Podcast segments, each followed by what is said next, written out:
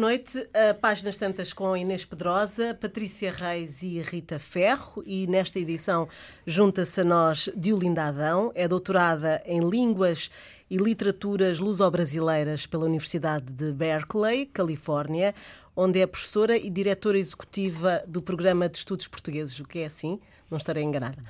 Eh, na Universidade da Califórnia, precisamente em Berkeley. Olá a todas, bem-vindas a mais uma quarta-feira. Uh, acho que será a oportunidade de nós sabermos como é que é uh, trabalhada e conhecida a língua portuguesa nos Estados Unidos. não sei se mais especificamente na, no universo académico, como é que o português está a literatura. A, a literatura, mas depois eu acho que há várias áreas de trabalho da língua portuguesa, precisamente. Sim. Não sei se a literatura é uma das mais aprofundadas. Em realidade, há, do, há várias realidades. Um, a língua é, é uma, uma vertente e a literatura a outra. Há sempre mais alunos para a língua. Hum, há várias razões pelas quais a maioria dos alunos que decidem aprender português chegam à universidade e vão tirar aulas de iniciação. Aliás, o português continua a ser considerado pelos Estados Unidos como uma língua menos ensinada. Eles têm denominações para tudo e, portanto, essas são as chamadas LCTANs, que é Less Commonly Taught Languages, ao qual pertence o portuez. Uh, isto Sendo tem... que é uma das línguas mais faladas do mundo, não deixa Sendo de ser que curioso. é uma das línguas mais faladas no mundo.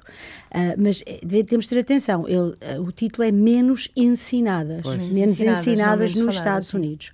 Um, nós, e isso é, traz vantagens como tudo, não é? Traz vantagens e desvantagens.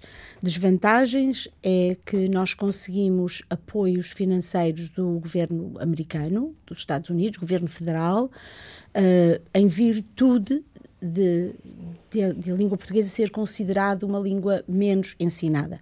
Apoios a nível de, de bolsas para alunos, de, para desenvolvermos projetos de, de reciclagem de professores, treino para novos professores, etc, etc. Portanto, isso é uma vantagem. Uh, por exemplo, há anos que eu, que eu faço a candidatura e tenho recebido fundos para um programa que, que se chama nos Estados Unidos Title VI e que basicamente complementa o, o subsídio do Instituto Camões para hum, a renovação dos professores, para deslocações, etc. E, e isso faz com que possamos uh, apresentar mais aos professores e mais frequentemente mais formações e, e, e outras coisas do género. Porque a língua é sobretudo o Instituto Camões que põe lá professores eh, aos vários níveis do ensino, fora da universidade, não é? é uh, não, o Instituto Camões tem duas neste momento, tem também duas vertentes. Uma é a colocação de professores ou docentes, hoje antigamente chamavam-se leitores, uhum. uh, agora acho que isso alterou-se e são docentes, e essas pessoas são colocadas em universidades americanas. Uhum. Não tem absolutamente nada a ver com as comunidades portuguesas, que são enormes, uhum. uh, ambas costas dos Estados Unidos, e particularmente na Califórnia, uhum. onde se estima que haja entre 600 mil e 1 milhão de portugueses. Na Califórnia? Espalhados. Sim. A Califórnia é, é, meio, é uma é o Estado que acolhe a maior comunidade portuguesa das Américas, com exceção do Brasil, Sim, obviamente. Claro. Portanto, o que ninguém ninguém pensa que isso é assim. Sim, sim. é, o que acontece é que nós estamos na Califórnia toda a gente está espalhada e é o Sena. E... É, é, o espectro do Sena, do Jorge Sena. É o é? espectro do Sena. Bom, enfim, é, só que eles já lá estavam antes do Sena, o Sena chegou é tarde. Mas essa é outra história. E, e, e, a outra vertente do Instituto Camões é realmente o apoio às escolas comunitárias. Um, eles não, não enviam professores, mas a nível de formação, uh, isso passa pelos coordenadores do ensino, um, que existe um para, para os Estados Unidos, que é o João Caixinha, e depois há outro na costa leste que eu acho, não me lembro o nome completo dele, mas acho que o apelido é Adão, e a única coisa que, a razão que eu me lembro isso é porque o meu também é. Mas não, só não é teu primo? Não se saibas. fosse, era do meu marido, portanto, não. uh, seria do meu marido, não interessa. e, e, na Califórnia temos agora um coordenador para o ensino, um assistente, uh, que é o professor Duarte Pinheiro. E eles realmente trabalham não só com as secundárias e primárias onde se ensina português, que nós temos primárias e secundárias uh, públicas, portanto estaduais, comuns e normais, onde o português é ensinado. E é ensinado não só a, a, a, crianças que têm descendência portuguesa, mas a todos os alunos que frequentam aquela escola e que querem tirar o português como a sua língua estrangeira de eleição. E, isso e são muitas? Eh, são, acho que este ano temos sete ou oito, mas eu posso estar enganada, podem, eu não, isso não é a minha área, uhum. eu não, não esses números não passam por mim, portanto eu não, não sei muito bem, mas acho que será entre sete e nove. Uhum. E, e está em crescimento, esse interesse está em crescimento, o que é muito bom. E isso é muito bom, porque, porque dar-nos a solução para o outro problema que eu estava a dizer. É que a maior parte das, dos alunos chegam às, às, universidades e vão entrar para o nível 1. Hum, claro. E se um aluno está numa universidade de 4 anos máximo e começa no nível 1, ele não tem tempo, a não ser que esteja a fazer uma, uma, uma especialização em português, ele não tem tempo de chegar à literatura. Se quatro anos é curto, claro. Para aprender uma língua, claro. Exato. Altura, e claro. se só começa com a língua nessa altura. Portanto, é muito importante alargar os, aumentar o número de programas de ligados à língua de português depois, língua, língua para depois na, nas secundárias onde eles são obrigados a eleger uma língua e nós temos milhares de, hispânicos matriculados na, na, na, aula de português, porque as, normalmente a oferta é espanhol e outra língua.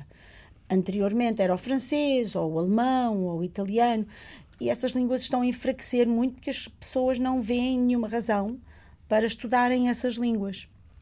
Mas eles veem uma razão para estudar português. Portanto, quando se abre um programa de português numa escola pública, temos, tivemos o caso em San Diego, abriu-se há quatro anos, ou três anos, três ou quatro anos, e já foi alargado para outras secundárias. Começou mas só os, numa secundária. Oh, desculpe interromper, mas, mas, os interessados são lusodescendentes? Ou podem ser. De, o sucesso que se verifica vem de Não, outras, vem de outras variadíssimas etni... origens. É? Variadíssimas é? origens, ah. mais que ninguém a, a, a, as etnias hispânicas. Porque o português é parecido com o espanhol eles já sabem espanhol, não querem tirar espanhol, porque falaram espanhol em casa toda a vida, embora em realidade não sabem espanhol. Eles sabem espanhol, mas é aquele espanhol de trazer por casa. Portanto, o aluno chega à aula, nós, nós dizemos que é os alunos étnicos, não é? Isso acontece com os alunos de português, que falaram português com os avós e, e têm a certeza que falam português, só que não têm, não têm a noção de, da estrutura da língua. Construção frásica, a, gramática. A construção, isso até já é outra história. Eles não têm noção do que é o português padrão e regionalismos. Temos que compreender 90%, 95%, já estou a ser generosa, das, dos portugueses na Califórnia são de origem, de origem açoriana. Uhum. Então nós temos muitos regionalismos, uhum. todos eles legítimos, mas regionalismos. E, e, portanto, é mais ou menos, não sei se estou a mas abordar olha, ou responder à pergunta que não, me fez, sim, sim, mas, mas, é mais mas, ou menos assim. Mas quando, quando eu, estive, eu sei que já eu estive em Berkeley como no escritor residente em 2005, salvo erro, uhum. e fiquei muito surpreendida porque havia nessa altura, não sei se mantém, cerca de 200 alunos a estudar português na Universidade de Berkeley. Uhum. E eram americanos, a maior parte deles. Sim, oh. claro, é mais ou menos. Nós oscilamos entre 175 e 220. O que é extraordinário, este, este número Eu tenho uma ideia, talvez empírica, que a Espanha agora está tudo a aprender espanhol. Isto é. E a, e a minha pergunta era: por, porquê a preferência do espanhol, a preferência do, geral do espanhol sobre o do português? É. Por... Bom, o espanhol nos Estados Unidos é a segunda Já língua. Castelhano, do... estamos a falar de castelhano. Apre... Aliás, é ninguém língua. aprende castelhano nos Estados Unidos. Castelhano como se fala em Espanha, não é ensinado nos Estados Unidos. Eu ensino espanhol, eu, eu ensino português e espanhol e literatura de ambos. O que nós ensinamos é um espanhol mais ou menos sul-americano. É, é sul-americano, mas não muito. É, é, é, não muito, não, não muito regionalista. Há ali um espaço médio do espanhol em que nós não estamos a ensinar coisas como o espanhol que se fala, por exemplo, na Argentina, em que se boceia continuamente, ou o espanhol de Cuba, onde só se, a última sílaba de cada palavra não se pronuncia. Entra, estamos mais ou menos num espanhol internacional, um um digamos. Para, para, Exatamente. Para poder percorrer tudo, sim. Porque realmente o interesse por Espanha em si é menor que o interesse pela América por todos os países onde se fala espanhol na América Latina. Okay. No entanto, quando os alunos escolhem um, um país para ir, os, os, alunos que aprendem espanhol, quando escolhem um país para ir fazer um programa de verão, escolhem Espanha. Mais do que qualquer país Mas da América é Latina. É Europa, não é? É porque é, porque é Europa é outra e é porque nós temos que pensar o que os alunos escolhem é uma questão de marketing. E hum, o, o, Instituto Camões tem feito um trabalho excelente em relação ao envio de docentes de português, só que esses docentes têm tido a obrigação de apenas lecionar em português. E até que um aluno faça todo o percurso e consiga entrar numa língua onde um docente de português está a dar uma ótima aula sobre Camões ou sobre Pessoa, eles acabam o curso universitário. Uhum. E o, tanto Espanha como o Brasil oferecem inúmeros cursos que são ensinados em inglês, nos quais puxam o interesse do aluno através de elementos culturais ou particularidades da cultura de cada um desses países que os vai interessar.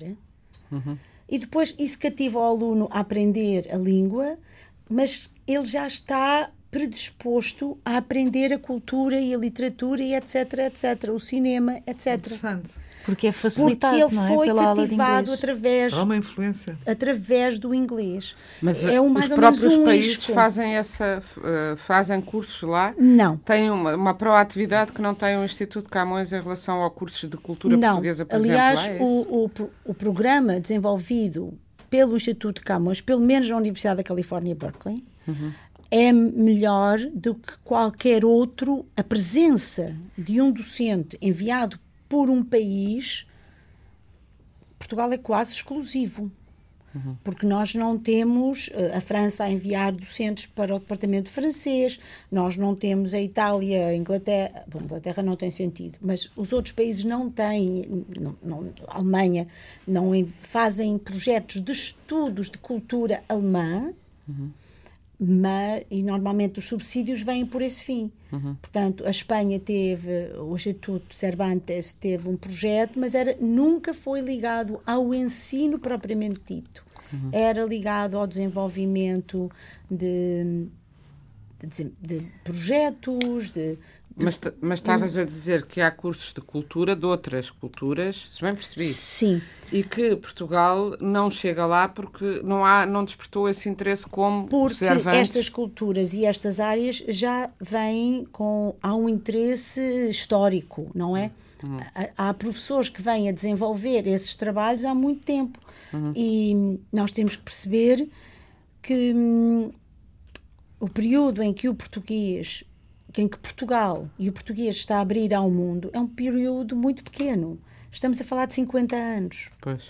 Uh, e, e esse, os portugueses, a comunidade portuguesa, ao contrário da comunidade italiana, da comunidade mexicana, da comunidade alemã, são, é, é uma comunidade que ficou e que se manteve muito escondida, uhum. que não nós, há um, um, termo em inglês que é muito bom, que se chama ring your own bell. Uhum. Tocar o seu próprio sino, não é? Uhum. Nós somos péssimos a fazer isso. Uhum. Péssimos. Péssimos. É, é, é, aliás, eu acho que é, é de mau gosto nós fazermos isso. Sim, achamos. Uma sim. das coisas que eu mais faço é trabalhar com alunos portugueses, alunos brilhantes, absolutamente brilhantes, que deveriam ter as portas de qualquer universidade abertas de par em par, mas têm muita dificuldade em entrar em Berkeley porque eles escrevem uma coisa, uma coisa muito importante chamada personal statement, que é onde nós falamos sobre nós. E eles escrevem um personal statement Uh, muito bonito. Sem ousadia e sem que dizem, eu tive foi-me dada a oportunidade de tatari, tatati, tatati. Mas isso é muito português, eu e acho. Aquele, é? uh, E os outros, os outros alunos com quem eles estão a competir, que são, são inferiores a eles, escrevem personal statements como uma grande eu, eu desenvolvi este projeto, eu fui presidente da, da Associação eu. Estudantil, eu, eu, eu, eu. E os nossos alunos não põem eu uma única vez. E depois eu disse: não, não, não, temos que mudar isto. E eles, ai, professora, não pode ser. Tem vergonha, eu tenho não é? tanta vergonha. Pois, como, claro. é que vamos, como é que eu vou dizer uma coisa dessas? Mas eles têm que dizer uma coisa dessas. Porque senão não entram. Porque senão não entram. Hum. Não é? Mas nós somos muito assim, não somos? Estamos sempre é falta a... de autoestima. Não, estamos sempre a pedir desculpa pela nossa existência. Só será se nas outras áreas também é assim, medicina, ou se isso não está a melhorar. Não, eu vejo meninos de engenharias, de arquiteturas, de todo, todas as áreas. Não, não é só das humanidades, não. infelizmente. Era ótimo que fosse. Mas uh, é uma linha, é realmente eh, complicado, porque se por um lado nós não queremos que eles sejam egocêntricos, absolutamente egocêntricos, por outro lado. Um, também não tem, podem pedir desculpa por isso. Também não podem pedir desculpa por serem inteligentes e serem muito bons e serem muito dedicados ao estudo. Eu acho que e... isso é uma cultura que vai de trás, de, que é portuguesa atávica, não sei se séculos. De, há quem diga que é a ditadura e há quem diga que já vem de antes. Enfim, antes da ditadura. Eu acho que, que veio de sempre. Eu, que é a coisa, não há o automarketing. É um bocado uh, filha daquela teoria de deitar o porco, deitar o porco pelas ameias quando se está a morrer de fome. Para enganar. Mas aqui é enganar ao contrário. É ah, eu não, eu não vou assustar ninguém, achamos que não queremos assustar ninguém para podermos singrar na obscuridade. É, uma, é, é, terrível, mas acho que é uma educação. Mas há uma falta séculos, de é? automarketing em todas as áreas da sociedade também. portuguesa. Exatamente. É uma falta também. de automarketing. E eu, eu estou convicta que. Mas, por outro com... lado, nós temos aquela informação de que o estudante que aqui não, não é apreciado e que nem sequer é olhado e não sei o quê, chega lá faz um, um brilharete. um brilharete e é tão bom como os melhores. A gente tem um bocado essa ideia. É, e é absolutamente correto. É, é absolutamente verdade. Nós temos vários problemas a nível. Eu falo com muitos alunos portugueses e temos muitos problemas a nível de, de, de que os alunos consigam entrar. E vou ser muito sincera: o, um dos grandes problemas são os meus colegas. Os meus colegas portugueses que decidem que não dão 15 ou 16 a ninguém mais que 16 eu não dou a ninguém. Mas, porque nunca, não, percebi. mas nunca percebi essa lógica. Essa eu coisa. também não e tenho tido gravíssimos deixa uma margem, Deixa uma margem para os Leonardo da Vinci, é isso? Quer não, dizer... não sei, é mar... pronto. mas, mas isto é algo que existe nas univers... na estrutura da, das universidades portuguesas.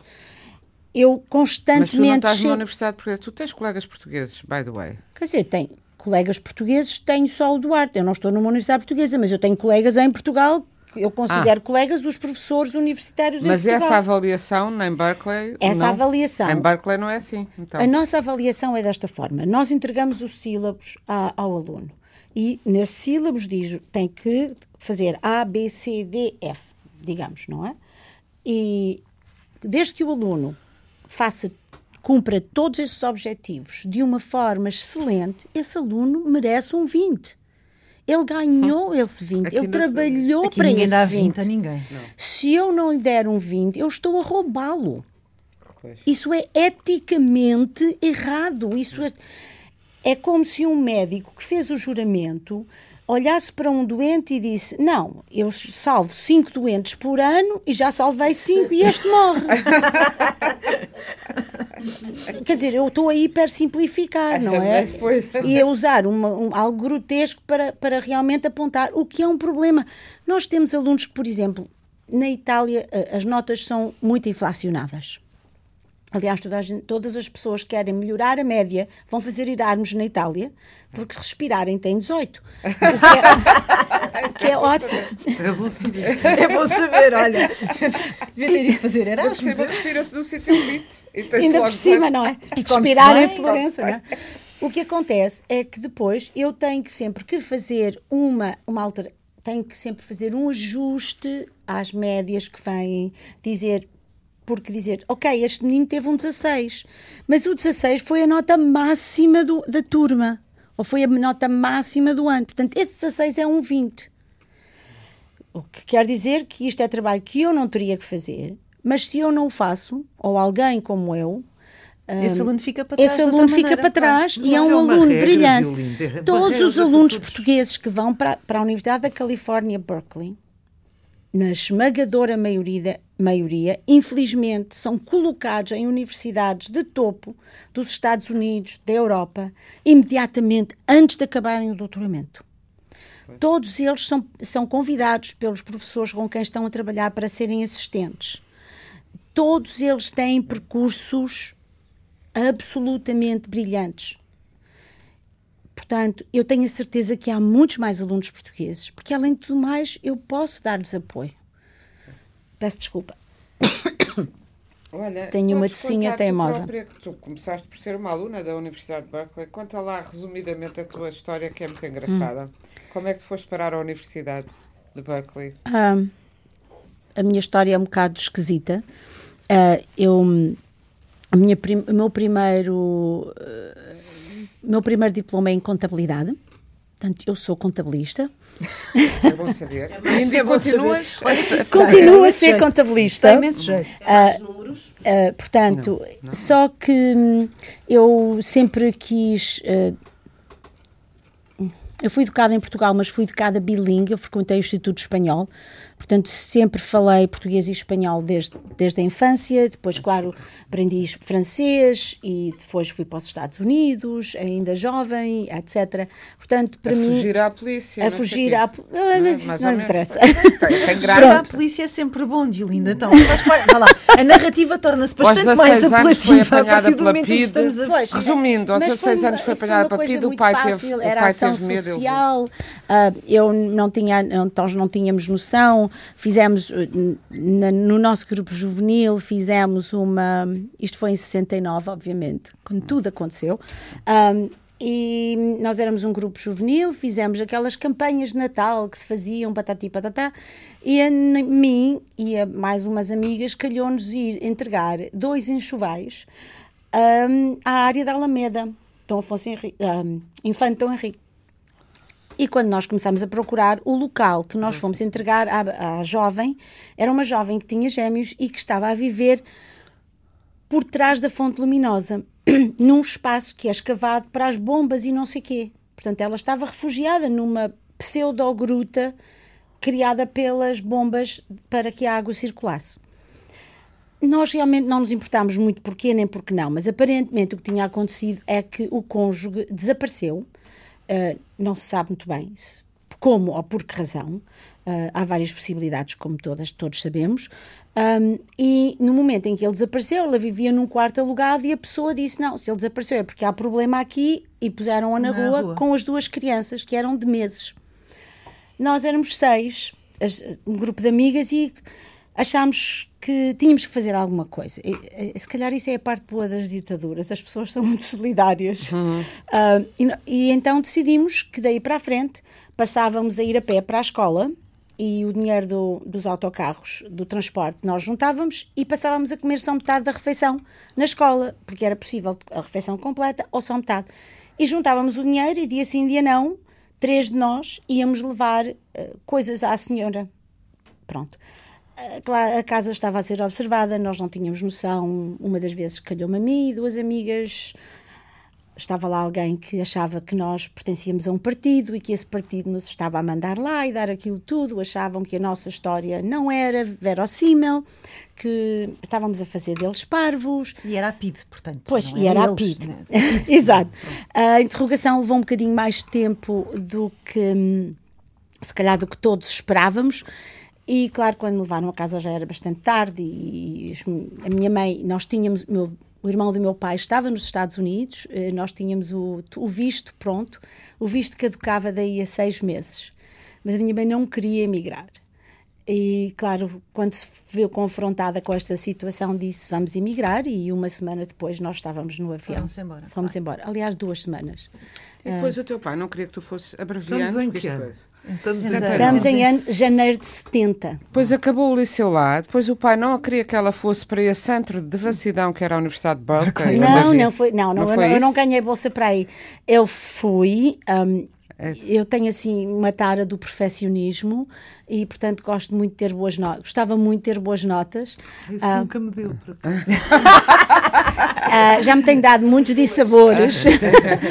Mas pronto, e consegui uh, recuperar o facto de lá chegar tarde e foi-me oferecida, foi oferecida uma bolsa completa para eu ir para o, o, Monterey Institute of Foreign Studies, que era naquela altura o melhor centro de estudos de línguas nos Estados Unidos. Um, eu não tinha que pagar, era uma bolsa completa. O único problema é que estava localizado dentro de um quartel. E, portanto, a maioria das pessoas que eu estaria rodeada eram rapazes. E o meu pai achava. Não sua graça, claro. não, não, não só não. Eu, eu consegui acabar o, o, liceu com menos de 18 anos, portanto, eu não podia ir para a universidade se o meu pai não autorizasse. Uhum. E ele não autorizou. E, e ele disse-me que que eu só sairia da casa dele, ou casada ou morta. E como eu não estava interessada em morrer, liguei a um rapaz que eu conhecia e pedi-o em casamento. E casaram? Sim. Estamos casados. Ainda hoje? Sim. Ah, mas foi um, belo momento na sua vida. É, casados à primeira vista. Casados à primeira não, nós conhecíamos-nos, nós conhecíamos. Uh, e eu achava que, pronto, aquilo estava é, certo. Podia, pois, pois analisei a situação. Eu namorava com outra pessoa. Mas eu. ah, não, espera, espera, não. Essa parte é mais interessante. Não, é que nós, nós, nós, nós escrevemos livros. É que esta parte toda académica nós damos igual. Ah, mas Agora, a Inês tem prioridade. Essa história já eu é. Não, eu tu podes escrever à vontade. Não, eu só quero saber. É que eu já tinha, tinha um namorado. Eu tinha um namorado. ao outro. Só que o meu namorado queria ter nove filhos. não é e eu bom. tinha a certeza que não queria ter nove filhos. Não era dez nem era onze. Era nove filhos. Era e em caso que realmente ele quisesse ter esses nove filhos, eu tinha a certeza que eu não, não queria ser essa sequer, pessoa. Claro. Portanto, eu, eu achei que para casar, talvez ele não fosse o indicado. E então telefonei ao outro que também tinha namorada Uh, e disse-lhe o quê? e é disse olha, eu preciso casar, queres casar comigo? Uhum. E disse-lhe, preciso casar por causa do meu Essa pai? senhora não, não interessa disse, nada. Essa não, senhora que tens não interessa nada. Não, eu disse, olha, eu quero casar, tu queres casar comigo? E ele disse, está bem. Mas ela já tinha sido uma historinha, nós já davam lá, quer dizer, Sim, nós, nós mas... conhecíamos, aliás, eu é, conhecia, ele era amigo da família a família dele e a, minha, a família dos meus pais eram amigos, nós ah, conhecíamos. Então o seu pai também acabou por acatar porque havia essa relação, não é? Não, meu pai não se interessava. Desde que eu casasse podia ser qualquer um. Ah, é qualquer um. Pois. Pronto. E pronto. Só que quando eu disse isso, eu, eu disse-lhe que, que realmente era para casar, mas era para fazer um curso, porque eu queria ir para a universidade. Não aquela, mas uma universidade. E, portanto, Claro, eu fiz o, fui trabalhar para um banco, um departamento internacional, como tradutora, trabalhei com eles cinco anos, eles disseram, nós precisamos que tu aprendes, aprendas contabilidade, eu fui, com 20 anos nós dissemos que sim a tudo. Claro. Eu fui tirar o curso de contabilidade, pago pelo banco, que ainda existe, não, não vale a pena fazer publicidade, não, mas, é, não. mas não interessa, e, e depois... Um, houve, chegou um momento em que a razão de existir de bancos internacionais nos Estados Unidos deixou de deixou de existir. Essa razão eram as ditaduras latino-americanas. Aliás, eu passei um ano a traduzir leis monetárias argentinas, um, que no momento em que eu as traduzia já não tinham efeito, já, já tinham caducado há meses, mas de todas as formas, e, e nós fomos todos, eh, pronto, aquilo acabou e eu fui trabalhar como como contabilista e assistente de, de uma diretora numa escola privada e, e pronto, e, e, aí, e aí passou. E os meus filhos nasceram e cresceram. Não são nove. Não, não são, são dois. Não, ah, pois, uma coisa razoável. E, e no ano em que o meu filho mais velho terminou o curso, terminou a licenciatura na Universidade da Califórnia, Davis, uh, quando ele me telefonou a dizer que ia terminar esse ano, eu já estava habituada a pagar duas matrículas, decidi reinscrever-me a tirar um segundo curso uh, que fiz. Uh, Primeiro fui para um community college, porque, como já tinha acabado a outra licenciatura há muito tempo, não podia fazer uma candidatura direta a uma universidade de quatro anos. E passei lá dois anos, transferi-me para Berkeley e fiz a licenciatura, mestrado e doutoramento. Já acabamos de ter criado Caramba. Vamos passar para os programas, os autores que ensina. Quais são os autores que quais são os autores que gosta mais de ensinar? Eu, eu, eu trabalho a literatura de uma forma uh, diferente. Uh, eu, eu, para mim, o mais importante na literatura é o impacto que essas palavras, o impacto que essa construção tem nos cidadãos, tem nas pessoas, tem na sociedade. Eu considero que os artistas e, e portanto, os escritores também são pessoas com um poder uh, muito grande, porque eles têm a capacidade de construir pessoas e de alterar a forma como essas pessoas pensam sobre elas próprias e, e, e e isso, por um lado, dá-lhes alguma eu dou-lhes responsabilidade, mas por outro lado também lhes dá muito poder. Portanto, o normal seria dizer hum, Camões, Pessoa, ou, ou Pessoa, autores que eu gosto muito e aprecio desde uma perspectiva estética, mas eu gosto de estudar autores que constroem Gosto mais de prosa do que de poesia, trabalhar uhum. prosa do que poesia, precisamente porque eu estou à procura de construções de identidade e o impacto que a palavra tem, uh, esse poder construtivo da palavra. Uhum.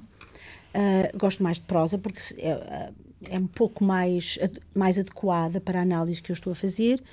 E depois gosto de trabalhar a literatura de uma forma horizontal, ou seja, em relação com a ciência política, com a história, com a sociologia, com estudos religiosos, etc. Porque todas esse, todos esses elementos entram na construção de uma identidade coletiva que vai determinar uma sociedade.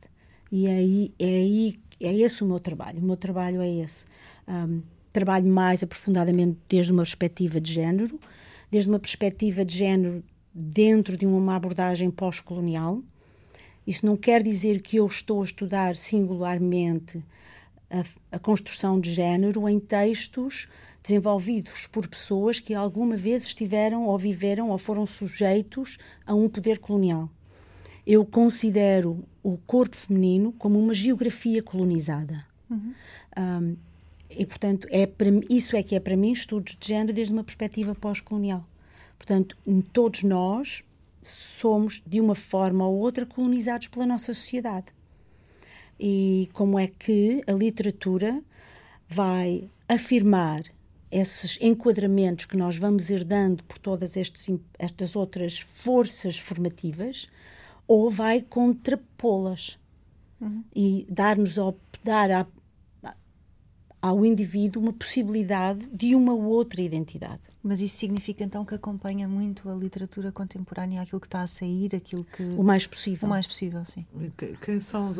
Diga assim uns autores que, que sejam detalhados para, isso, para esse trabalho que está a fazer. Eu vou-lhe dar um exemplo de uma autora que eu gosto imenso, mas que até certo ponto eu não posso trabalhar, porque as personagens dela são de tal forma marcadas por algo que já não me, não me dá espaço para eu conseguir trabalhá-las, que é a Lídia Jorge. Eu gosto imenso da Lídia Jorge. Mas as personagens, particularmente as femininas, são, estão muito marcadas pela vivência do, da ditadura. Nas, nas maioria dos textos, em, mesmo aqueles que, não, que aparentemente não parecem. Isso faz com que a análise, para mim, não vai, não, não vai, não vai, eu não vou conseguir extrair daquela análise a forma como uma mulher que trabalha hoje, que faz parte da sociedade portuguesa, que se confronta com ver um noticiário na qual dizem constantemente tu ganhas menos que os restos das pessoas, uh, se alguém decidir matar-te isso está tudo muito bem, porque foi um crime de paixão. Isso não, eu não consigo entrar por aí. Mas porquê que tem que ter essa essa ideia a priorística de a Diolinda influenciar na construção da identidade Eu não estou a influenciar pessoas. ninguém. Não, não, não, mas Deus fez me aquele livre. pequeno preâmbulo que disse que gostava de trabalhar a literatura como uh, sugestão de uma construção de Não, não. identidade para os alunos. Qualquer coisa assim. Mas porquê que não deixa a literatura fazer isso sozinha? Eu Pergunto deixo a literatura seja, fazer isso seja sozinha. ela engajada, não engajada. Eu deixo a literatura fazer isso sozinha. E, aliás, o que eu ensino aos alunos é muito diferente do que eu, do, do meu trabalho teórico, não é? Porque quando eu trabalho, quando eu faço um trabalho teórico, eu estou a fazê-lo para mim. Mais que ninguém, para mim. Ou para me ajudar a pensar. Eu não vou fazer isso para um aluno que está a aprender literatura. Por exemplo, neste verão, eu dei dois cursos de literatura aqui em Portugal para alunos americanos. O primeiro foi sobre literatura e cultura açoriana, em que eu lhes vou apresentar os autores que, aliás, como são em tradução, eu estou, só posso apresentar os que estão traduzidos ao inglês. Essa São é pouquíssimos, não é? Essa é logo a primeira arrasada. Se, se- aliás, eu passo a vida a traduzir coisas que nunca publico só para poder ensiná-las. Eu é quis ensin quero ensinar a, a Natália Correia, Correia. Eu tive que a traduzir. Eu quero ensinar. Felizmente, o Nemésio já está traduzido porque há uma grande comunidade ah, açoriana que o reconhece como açoriano, mas não, não reconhecem a Natália.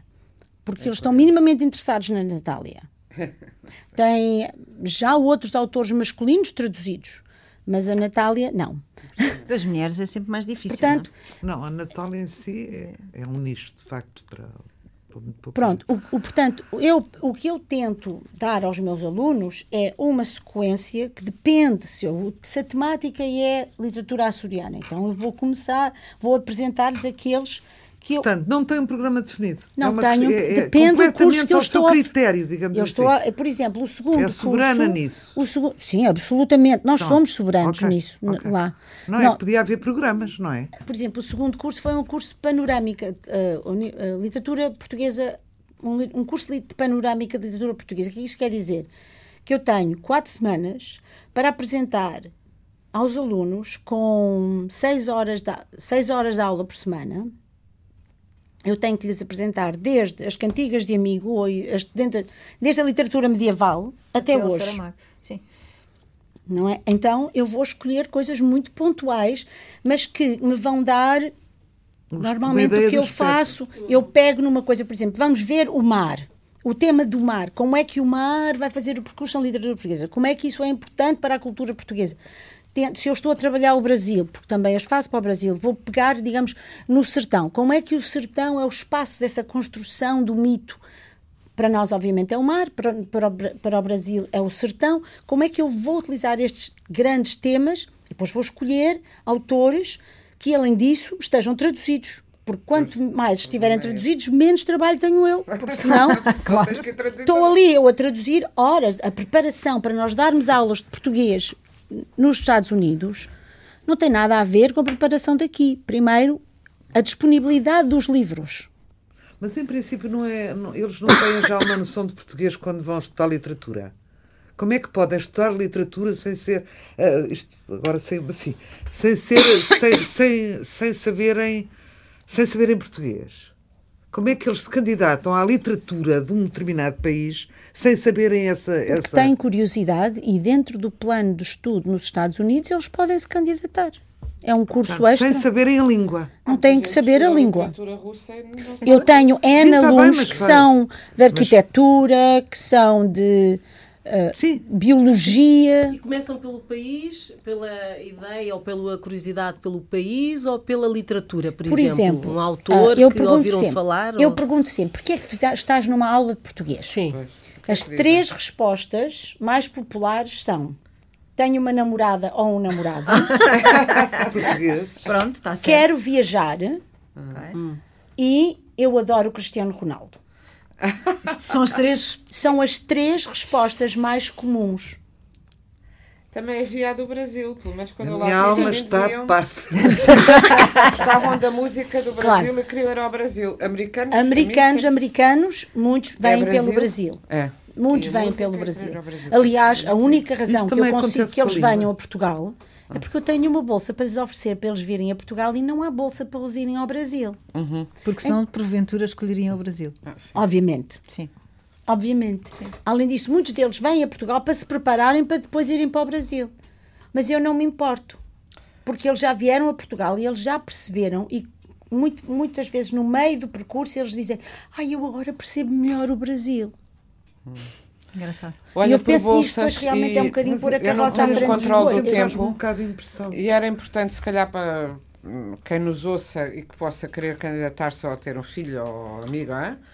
Ou há tal bolsa Pinto que há e que pouca gente sabe aqui. Como nós somos muito maus no marketing, explica lá. Pronto, o- a Bolsa Pinto, que aliás é a Bolsa Pinto Fialon, é uma coisa muito simples. Houve um senhor chamado Artur Pinto e que emigrou para os Estados Unidos, tirou a secundária à noite e, e depois matriculou-se, aliás, num, num desses community colleges também e transferiu-se para Berkeley.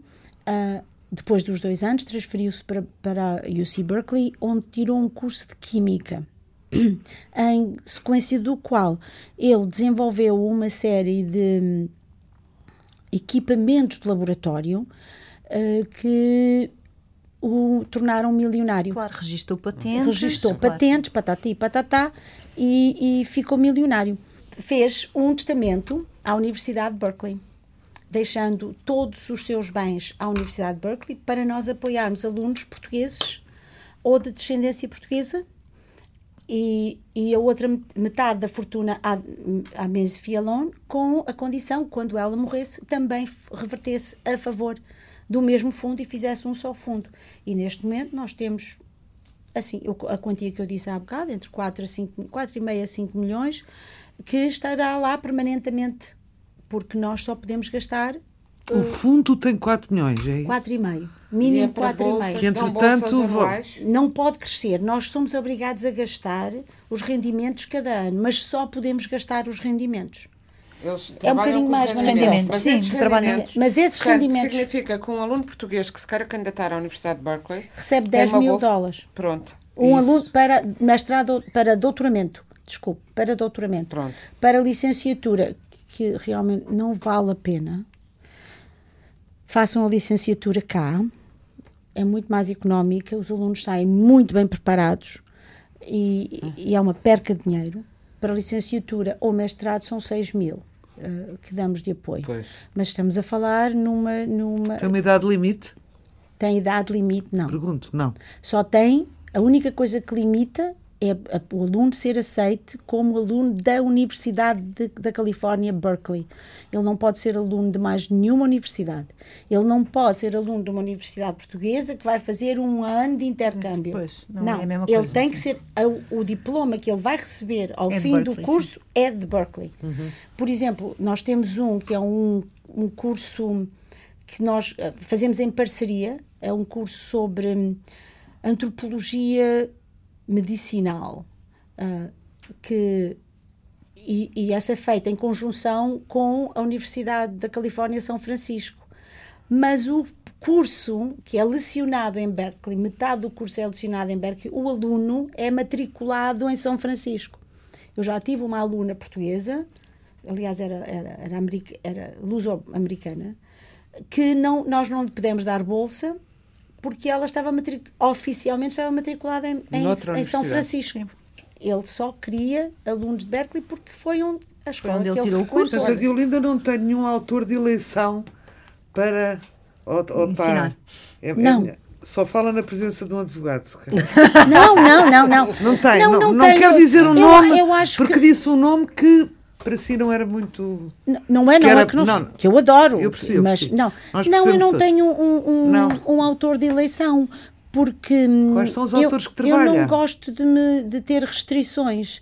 Já trabalhou alguma de nós? Se me perguntar, sim, já. já? Aliás, a minha tese de doutoramento é, É sobre a Inês, Inês. não é? Sim. Não é sobre a Inês, é sobre a construção de identidade feminina. Eu só usei os textos, os textos dela para provar a minha tese. Lá está. Uhum. Foi pro... Era isso que estavas a dizer, é. começaste a procurar. Que, aliás, eu, eu, eu tinha todas as intenções de utilizar a Lídia. Pois. Porque gosto muito da forma como ela escreve. Temos que nos despedir e agradeço a, a presença da Diolinda Adão a, no, no A Paz nas Tantas. A, meninas, até à próxima ah, quarta-feira, até à próxima semana. Boa noite.